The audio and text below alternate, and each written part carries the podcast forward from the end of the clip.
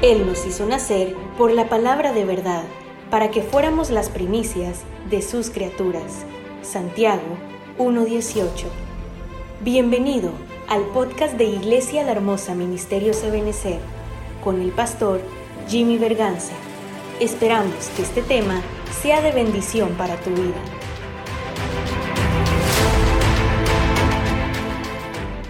Y le, le hablé de, de que el Señor definitivamente quiere que nosotros tengamos bienes en abundancia. Deuteronomio 28, 11. Voy rapidito, así, voy, pero abuelo de pájaro, porque esto ya lo vimos. El Señor te hará abundar en bienes, en el fruto de tu vientre, en el fruto de tu ganado, en el producto de tu suelo, en la tierra que el Señor juró a tus padres que te daría. Esto tenemos que, que verlo porque dice que el Señor, una de las bendiciones que le da a los suyos, es que los suyos van a abundar en bienes. Usted y yo, si estamos, somos salvos, somos hijos de Dios, ya tenemos, ya tenemos acceso a la bendición. Pero ahora tenemos que ir en pos de esa bendición. Tenemos que ir, el cheque ya está firmado, tenemos que irlo a cambiar.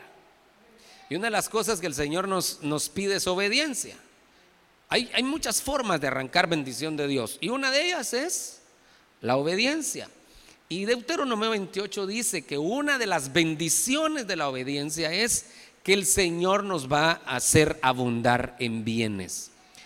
La iglesia de Cristo va a ser abundada en bienes espirituales y materiales. Eso lo tenemos que tener bien claro.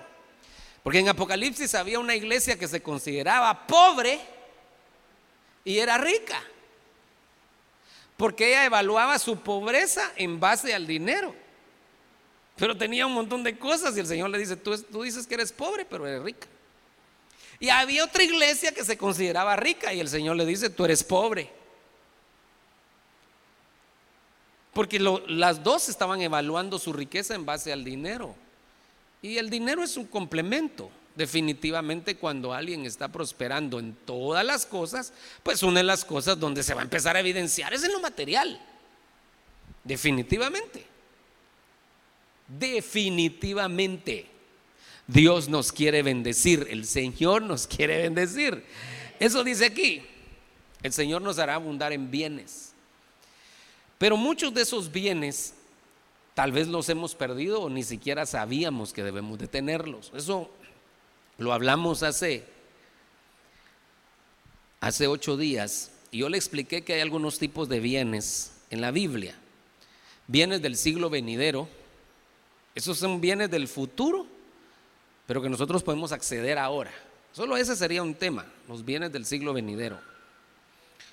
Bienes espirituales, bienes materiales, bienes de una casa, bienes del alma, y bienes preciosos o preciados o preciosos.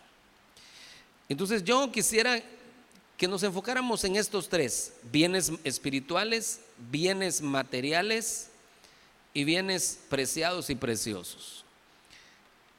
Que pusiéramos, eh, digamos, eh, esos como algo en, en este año la recuperación. El Señor quiere que empecemos recuperando bienes espirituales. Si antes profetizabas y ya no profetizas, recupera eso. Si antes mirabas visiones y tenías sueños de Dios y ahora solo tienes pesadillas, recupera lo que tenías. Si antes te gozabas en su presencia, ahora no sientes nada recupera eso. Hay que recuperar lo espiritual, definitivamente. Hay muchas cosas que tenemos que recuperar en lo espiritual. Como consecuencia de la recuperación espiritual va a venir una recuperación material.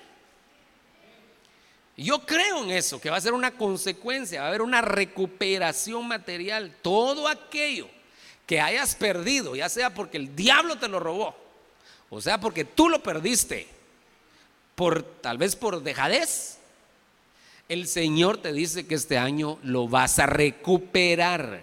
Tenemos que creer esa promesa, hermano.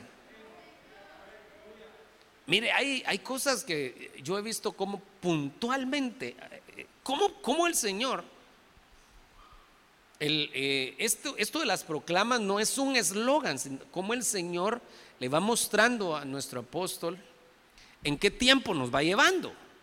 Porque recuperación todo el tiempo ha habido, pero en este es un año donde la recuperación se vuelve un tiempo eh, que hay que aprovechar. Es decir, este año la administración del Señor para su pueblo es recuperar lo que perdió.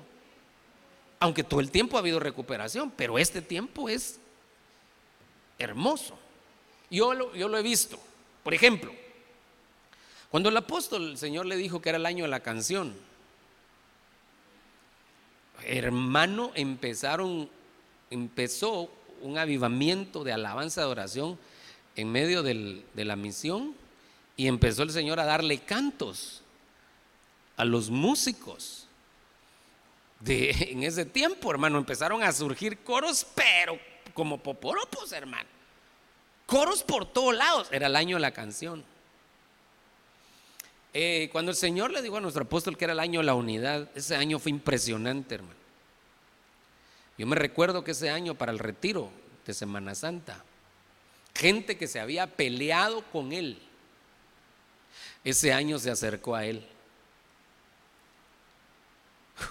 un acercamiento de gente que había peleado grosero con él y habían dicho barbaridades de él. En ese año de la unidad ellos se acercaron al apóstol. Cosas eh, pequeñas que, o grandes que pueden, que pueden pasar. Pero yo, por ejemplo, pude ver el año pasado, en el año de la reconciliación, cómo Dios encerró a la gente en sus casas para que ahí saliera a luz todos los clavos que habían habido. ¿De qué ratos estaban? Lo que pasa es que la casa no se había barrido y el Señor quería que se barriera la casa. Entonces nos encerró a todos. Y ahí fue un tiempo de que nosotros empezáramos a, revisar cómo estaba nuestra casa. La reconciliación en nuestra casa, pero también la reconciliación con Dios. Es decir, si el, el, pueblo estaba acomodado a un templo o a una rutina, que ahora revisara que su acercamiento a Dios no dependía solamente de un templo, sino que dependía de su interés por estar cerca de Él. Entonces mucha gente se, se, reconcilió con el Señor. Entonces, le podía contar otros testimonios, pero no me quiero detener mucho. Lo que yo sí quiero decirle es que eh, ha sido muy puntual. ¿Sabe qué pasó el año pasado? En el año de la reconciliación también, pero así puntual, hermano. Israel se reconcilió con sus enemigos. El año pasado, Israel firmó la paz con sus enemigos. Bueno, no con todos, pero con algunos que tenían años y no había modo que se reconciliaran. El año pasado se reconciliaron. Hasta los israelitas, hermano. O sea que es definitivamente tiempo de reconciliación. Ahora tiempo de recuperación, a ver qué, cosas no recuperan ellos también, ¿verdad? Pero el asunto es que aprovechemos que es un tiempo de recuperación. Si recuperamos lo espiritual, seguramente vamos a recuperar lo material. Y no solo vamos a recuperar lo que perdimos, sino que vamos a ir para más, para más. Si te robaron una bicicleta, ahora no te van a devolver una bicicleta, te van a devolver una moto nuevita de paquete. Como que no mucho lo creemos, ¿verdad, hermano? Este es el tiempo de recuperación, hermano, amado, por el amor de Dios. Démosle un aplauso al rey.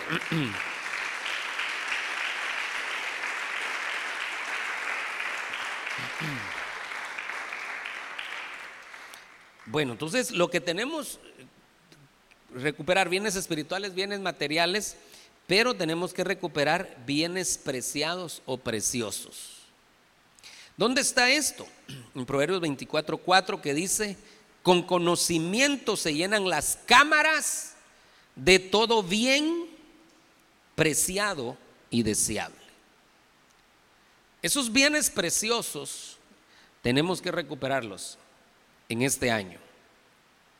Y esta palabra preciado, esta aparece en el diccionario Vine, es la palabra yakar. Mire cómo dice que esa palabra eh, eh, se puede traducir precioso, escaso. Yo le expliqué que algo cuando es escaso tiene mucho valor. Por eso le expliqué que el por qué el oro es más cara, es más caro que el agua. Si nosotros podemos vivir sin oro, pero no podemos vivir sin agua. O sea, realmente el agua es vital. Pero ¿por qué es más caro el, el oro que el agua? Porque como le pagamos 15 pesos a la MUNI, no nos lo manda todo el día, pero tres veces al día nos la manda.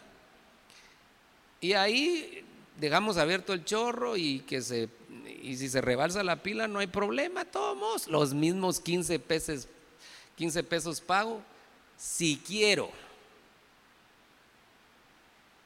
Porque hay gente que ni el agua paga, hermano. Y a veces es la que más desperdicia. Pero bueno, también le expliqué que el agua se está terminando, ¿verdad? Bueno, pero ese es otro tema. El punto es que porque el oro es más caro, porque es escaso. Mientras tengamos agua en abundancia, ni valor le vamos a dar, siendo más vital que el oro. Pero conforme se vaya acabando el agua, ya me va a contar. Ya me va a contar. Entonces, cuando algo es escaso, tiene mucho valor. Entonces, la palabra yacar, los bienes preciosos son escasos. ¿Qué quiere decir para nosotros? Que no toda la gente tiene ese tipo de bienes. No todo cristiano tiene ese tipo de bienes. Óigame pues, por eso es un bien precioso, porque es un bien escaso. No todos lo tienen. Y yo lo que quiero es que usted y yo lo tengamos. Esos bienes son bienes excelentes. Mire, que también se puede traducir como excelente. Bienes de peso. Bienes importantes. Oiga esto. Hay cosas, hay bienes que son más importantes que otros. A veces, hermano, que, ay, no, yo, yo quiero tener una estufa de este tamaño, de esta forma, de este color. Y claro, la estufa es importante porque ahí se cocen los frijolitos y los platanitos y los huevitos. Amén. Pero ¿qué será? ¿Será que eso será lo más importante? ¿La casa en la que tengo será lo más importante? ¿O el hogar? ¿La estufa será lo más importante? o que los que comemos después de que se cocinó estemos en paz. ¿Qué será más importante? Sería la paz más importante. El hogar es más importante que la casa. Le voy a decir esto. Si a alguien le quitan su casa, primero Dios que no. Es más, si en algún momento perdió su casa, este año es para que la recupere. Y aunque no recupere la misma, puede recuperar una mejor. El punto es que si a alguien le quitan su casa, pero está unido con su familia, realmente no le quitaron nada. Porque unido con su familia puede ir a vivir a cualquier lado. Porque lo más importante es el hogar.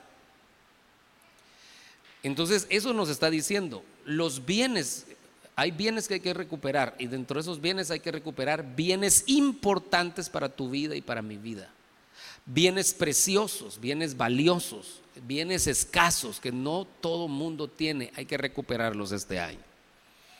Amén. Bueno, entonces yo les empecé a explicar el viernes. Un bien precioso que hay que recuperar. Primera Pedro 1.7. Para que la prueba de vuestra fe, más preciosa que el oro que perece, aunque probado por fuego, sea hallada que resulte en alabanza, gloria y honor en la revelación de Jesucristo. Entonces aquí está hablando de un bien que es precioso, la fe. Recupera tu fe. Una de las cosas importantes en este tiempo es recuperar tu fe. No se trata solo de decir soy cristiano, sino que soy cristiano de fe, soy un cristiano que le creo a Dios. Aprendamos a creerle a Dios. Yo sé que a veces es un poco difícil, ¿verdad? Como dice aquel canto que cantaba un salmista. Esperar en Él Difícil sé que es. Mi mente dice no, no es posible. Pero mi corazón confiando está en ti. Es eh, eh, que lindo, ¿verdad? ¿Qué más dice? Porque siempre qué? Siempre ha sido fiel, me ha sostenido. la mire qué lindo. Hay cosas que la mente te va a decir no. Que mi marido cambie. Ush, ese no cambia. Si eso te dice tu mente. Que mi mujer cambie. Ay, Dios hermano. Que tus hijos cambien. La mente dice no. Pero el que tiene la última palabra es Dios. Si Dios dice sí, Sí, aunque le tenga que pegar una arrastrada, pero lo va a cambiar. No pierdas la fe. Hermano, es más, ahorita deberíamos estar con más fe que antes, porque pudimos ver la mano de Dios durante todo ese tiempo que estuvimos encerrados, hermano. Pudimos ver la mano de Dios como el Señor obró.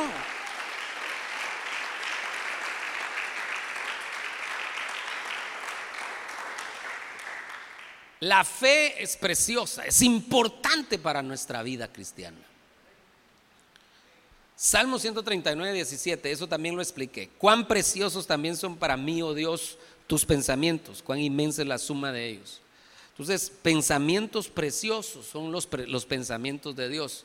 Que yo ya no me mueva por mis pensamientos, ni por la forma de pensar del mundo sino que me mueva por con la forma de pensar de Dios. ¿Cómo piensa Dios de las cosas? Así, cuando yo, me, cuando yo muevo, cuando yo empiezo a caminar ah, en, la forma de pensar de Dios, me va a ir bien. Porque a veces me va mal, porque hago las cosas a mi manera, por eso es que me va mal. Pero eso ya lo explicamos.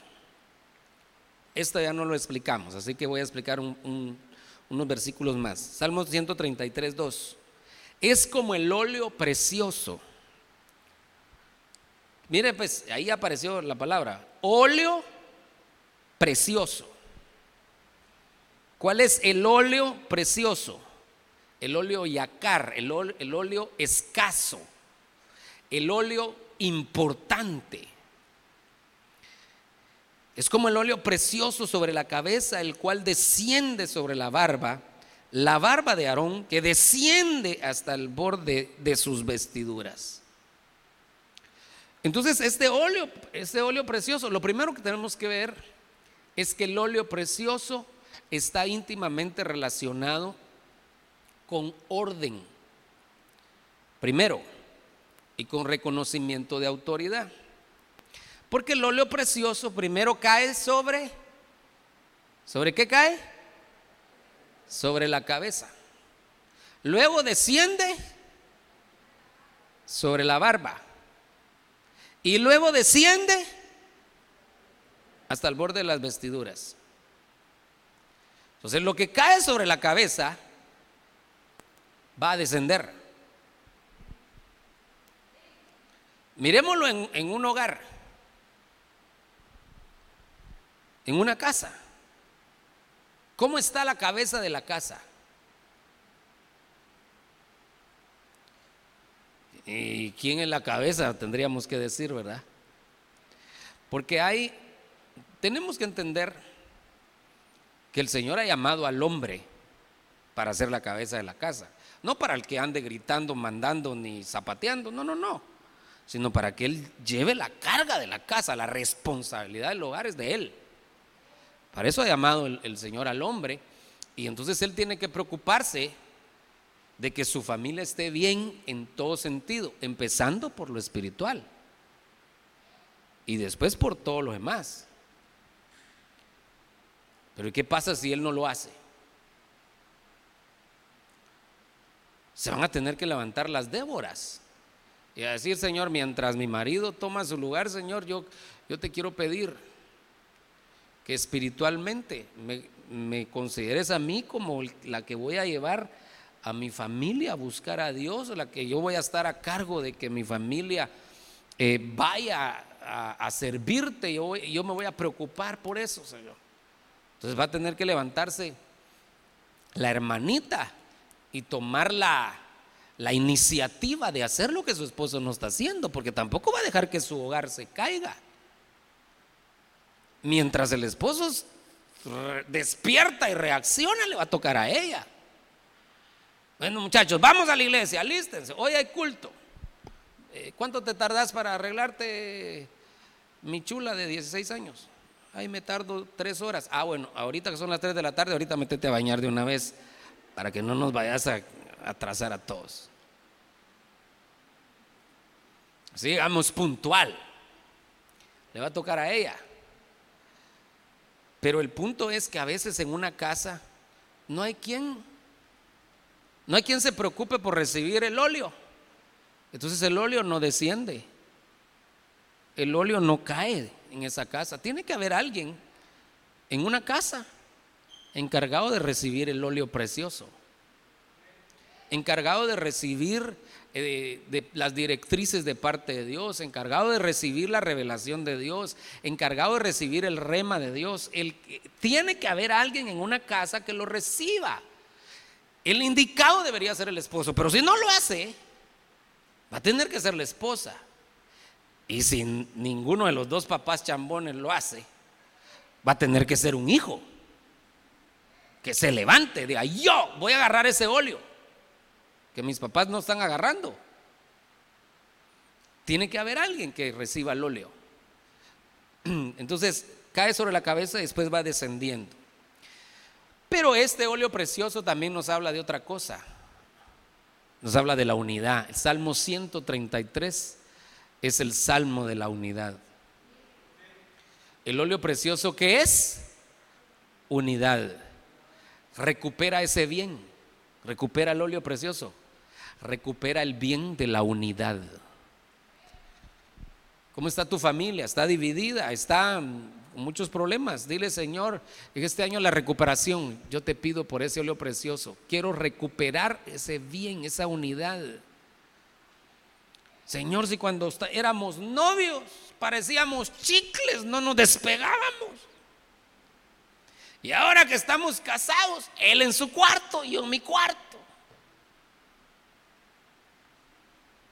Cada quien por su lado. Recupera la unidad, hombre. Recupera el óleo precioso. Entonces el óleo precioso significa esas dos cosas. Número uno, significa que tiene que haber un orden, una cabeza que esté atenta a recibirlo de Dios para que eso pueda ir descendiendo. Y eso también es en la iglesia. Lo que cae sobre nuestro apóstol cae sobre nosotros, lo que cae sobre mí cae sobre usted. Eso es el óleo que cae sobre una cabeza, va, a ir descendiendo. Amén. Entonces, eso es entender la autoridad, la responsabilidad de una autoridad y que es el que tiene que capturar lo de Dios para que esto vaya descendiendo. Amén. Toda dádiva desciende. ¿Cómo desciende? Como un óleo precioso sobre la cabeza y va descendiendo. Pero ese óleo precioso también es la unidad. Así que en este año de la recuperación, yo creo que el Señor nos está llamando a recuperar la unidad en nuestras casas, en nuestros matrimonios, en nuestras familias, en la iglesia. Que el Señor nos está llamando a recuperar la unidad. El óleo precioso es unidad. Cuando usted llega a un lugar y la gente está unida, ah, qué rico se siente, ¿verdad? Pareciera como que esa casa huele aunque no huela, aunque no tenga de aquellos aparatitos que disparan así aroma, Pero qué rico se siente una casa donde hay unidad, hermano. Pero donde hay líos, pues ni los gatos ni los chuchos quieren vivir ahí, hermano. Pobres chuchos dicen, ¿qué haría yo en la preexistencia? Dice el pobre chucho, ¿verdad? Para que me tocara aquí con estos, ¿verdad? Solo peleando. Dios. Unidad. Unidad es el óleo precioso.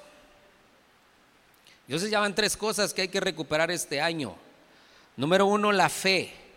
Número dos, los pensamientos de Dios. Número tres, el óleo precioso, que sería el óleo de la unidad. Vamos, número cuatro, Proverbios 17, 27. Tengo cinco minutos todavía, así que le voy a dejar esto. El que retiene sus palabras tiene conocimiento. Mire, la Biblia no está de acuerdo con aquel dicho que dice, desahogate habla lo que querrás porque si no te vas a enfermar. O con aquella gente que dice, yo no tengo pelos en la lengua. Todo eso no es bíblico. No, yo digo lo que a mí me da la gana. No es bíblico. Aquí dice, el que retiene sus palabras tiene conocimiento. Y el de espíritu sereno es hombre entendido. Esta palabra sereno es la palabra yacar la que estamos viendo. ¿Qué quiere decir yacar? Quiere decir precioso. Entonces el de espíritu sereno es hombre entendido. El espíritu yacar es hombre entendido. Entonces mire cómo lo dice esta otra versión. Es el mismo pasaje. Quien controla sus palabras domina, su, domina el saber. Hermano, no seamos muy bocones, hombre, cuando estemos enojados. Eso es lo que está diciendo. No seamos. Acuérdese que me metí en el, en el paquete, ¿verdad? Porque uno a veces se le va la boca, hombre. Sobre todo cuando está muy enojado. Bueno, entonces quien controla sus palabras domina el saber. Y luego, donde dice espíritu sereno arriba o espíritu yacar, mire cómo dice, eh, quien mantiene la calma es inteligente. Entonces, un espíritu precioso de un hombre es mantener la calma. Una persona templada en, medio de las circunstancias. No se descontrola, su carácter no se descontrola. Se mantiene tranquilo. Tranquilo. No, no, no, esperemos, esperemos. Le tiran el la mujer le tira el sartén, él solo se agacha Voy a esperar que se le pase a mi mujer. Me voy a ir a orar. Qué lindo sería eso, ¿verdad? Pero ¿qué pasa? La mujer le tira el sartén y va, ah, por ahí tengo la 45 escondida.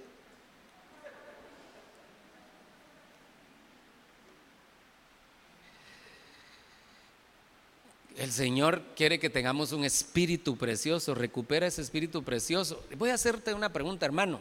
¿Dónde perdiste la dulzura de tu carácter?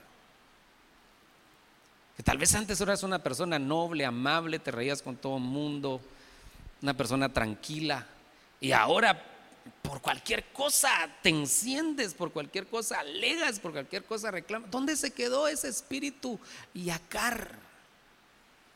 ¿Dónde lo dejaste tirado? Este año es el año de recuperar bienes. Recupera tu espíritu yacar, un espíritu sereno, un espíritu calmado. Cualquier problema, circunstancia que, que venga, tomémoslo con calma, ¿verdad? Y, digamos, Señor, yo lo voy a poner en tus manos y danos la salida, pero que no empecemos nosotros a dar patadas de ahogado en medio de las situaciones. Espíritu yacar, espíritu precioso, espíritu sereno. Miremos otro. Proverbios 3:13. Bienaventurado el hombre que haya sabiduría. Este es otro bien preciado, mire. Y el hombre que adquiere entendimiento, porque su ganancia es mejor que la ganancia de la plata, y su utilidad es mejor que el oro fino. Es más preciosa que las joyas y nada de lo que desea se compara con ella. ¿Qué? ¿Qué es ese bien? La sabiduría. Qué lindo es, qué lindo, qué lindo, qué hermoso es un cristiano lleno de sabiduría. Yo le he explicado muchas veces que tener un don del Espíritu Santo no necesariamente es tener sabiduría, porque la sabiduría es algo inherente al carácter de una persona, a, su forma de ser. Ahí está la sabiduría, pero el, don el Señor lo usa y lo usa más para edificar a otros. Entonces, digamos, alguien tiene el don de la profecía y profetiza. Eso no necesariamente quiere decir que sea sabio. Hermano, yo crecí en este evangelio y conocí gente que profetizaba y tomaba unas decisiones, hermano. Porque son dos cosas diferentes. Los dones son una cosa. Incluso en el caso de un, de un ministro, él mismo es un don. Los ministros son dones. Y dice la Biblia en Efesios 4, 11 en adelante, y el Señor dio dones en forma de hombres. Y algunos constituyó apóstoles, a otros profetas, a otros evangelistas, a otros pastores y a otros maestros. Entonces son dones en forma de hombres, son los dones domas. Esos dones domas los, los, eligió él desde la preexistencia, los preordenó, los preparó aquí, el hombre los reconoció y el Señor, el Espíritu Santo los, llama, etc. Pero él es un don doma, pero él tiene que tener sabiduría. Y aparte de tener el llamado, también tiene que tener dones. El don de la enseñanza, don de profecía, don de discernimiento. Tiene que tener dones un ministro, pero también tiene que tener sabiduría. Entonces él, es un don. Aparte tiene dones del Espíritu Santo. Y además tiene que tener sabiduría. No porque alguien sea pastor, es sabio. Necesariamente, si no busca ese bien. Es un bien que hay que buscarlo. Todos, desde el más grande hasta el más pequeño, desde el abuelito hasta el nieto. Todos necesitamos sabiduría, hermano. Todos. Los muchachos, adolescentes, jóvenes necesitan sabiduría. Pero también los viejos necesitamos sabiduría, hermano. Gloria a Dios por los viejos que dijeron amén conmigo. Diga conmigo, Señor, dame sabiduría, por favor, dame sabiduría.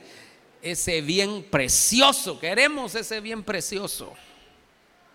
Dele otro aplauso al Señor, hermano.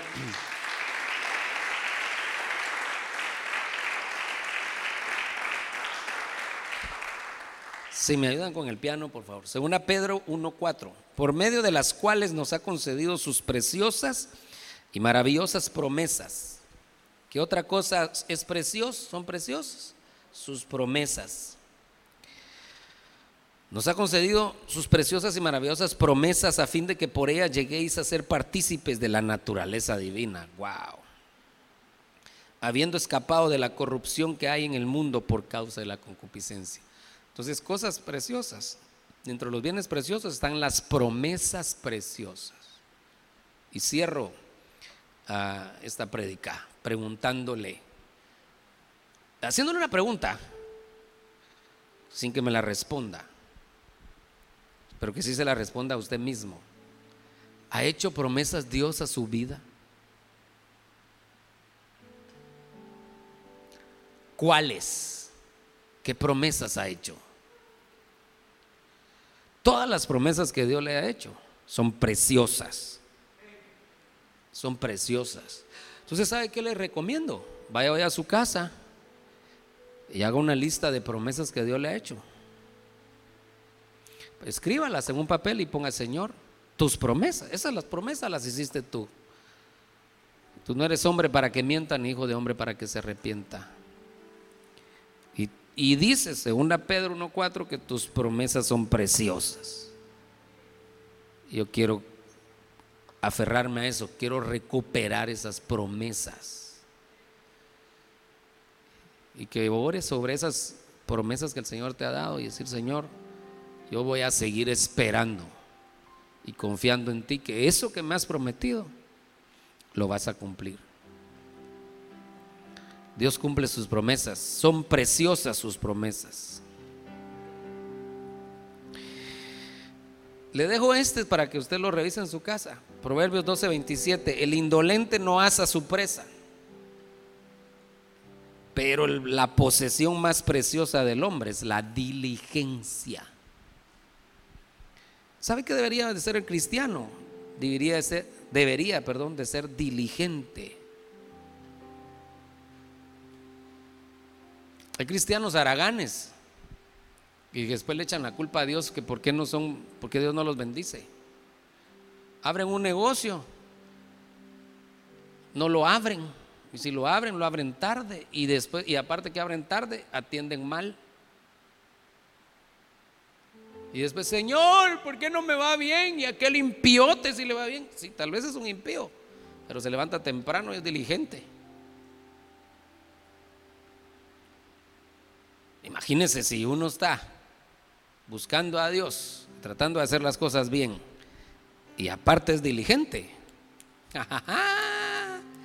¿Cuántas bendiciones nos va a dar el Señor, hermano?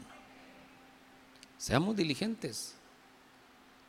Yo le, le, comenté la vez pasada de un, de un hermano, que un evangelista que llegó a la iglesia después de una actividad lo llamó al frente, oró por él, oró por él y, dijo, ahí estábamos todos después de la actividad, y dijo, si en la iglesia hubieran 10 como él, dijo el evangelista, eso me marcó a mí, me marcó. Si en la iglesia hubieran 10, si en esta iglesia hubieran 10 como este hermano, aquí ya no cupiera la gente, dijo el, evangelista. Porque ese hermano era diligente, donde quiera estaba, hermano. Eh, que se arruinó algo en el baño, ahí cuando uno miraba ya lo estaba arreglando. Eh, una, lámpara, cuando uno miraba ya la estaba arreglando. No le dejaba chance a nadie, hermano. Que se ensució no sé quién, que no es que, un, que un niño está en el baño diciendo, ya, ya. Y ahí estaba él con el niño, ¿verdad? Donde quiera estaba. Se arreglaba, se arruinaba una cosa de la alabanza y estaba él le hacía todo el hermano por todos lados, le aparecía. Y el evangelista se dio cuenta, este por todos lados aparece. Entonces al final de la actividad lo llamó y lo bendijo. Si hubieran días como él, la diligencia, hermano. Es que el diligente, dice la Biblia, que va a estar ante reyes. Hay gente que quiere estar ante reyes, pero en la maca todo el día, hermano. Aquí le estoy pidiendo un trabajo al Señor, hermano. Ay, Dios santo.